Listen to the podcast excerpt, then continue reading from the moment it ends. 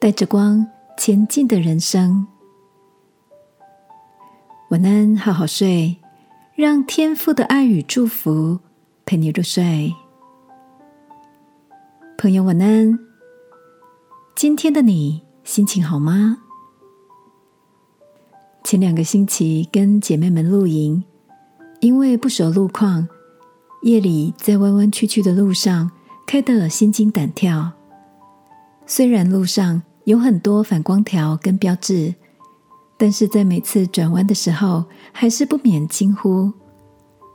克洛伊说：“即便开了远光灯，但是光线可以达到的地方，好像还是看不清楚。” Rita 用手机查了一下，原来近光灯的照射范围大约四十公尺，而远光灯有一百公尺。塞利突然语重心长的说：“我觉得这弯弯曲曲的山路，好像我们的人生，不知道何时会上坡，也不知道什么时候会走下坡。有时候是平缓的直线，有时却突然来个连续转弯。”虽然开了灯，但是也只能看到前方一百公尺的距离。在还没有达到目的地之前，永远不知道前方会发生什么事。瑞塔笑着接着说：“即便如此，也不能因此踌躇不前。只有继续的往前开，才能持续看见前面的道路，不是吗？”亲爱的，人生的路上，偶尔也会遇到摸黑前进的时候。你都用什么来照亮呢？是朋友的建议，网络上寻找可能行得通的方法，过往的经验。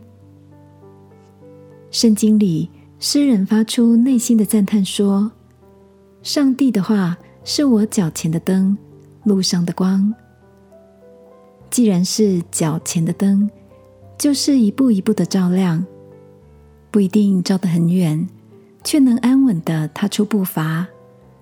透过天父的话，引导我们在这个迷蒙的世界里，按着真理，坚定的前进。让我们来祷告，亲爱的天父，当我在困惑，不知道出路在哪里时，求你的话照亮我前面的方向，选择行在你的真理里。祷告，奉耶稣基督的名，阿门。晚安，好好睡。祝福你在黑暗中也能信心向前。耶稣爱你，我也爱你。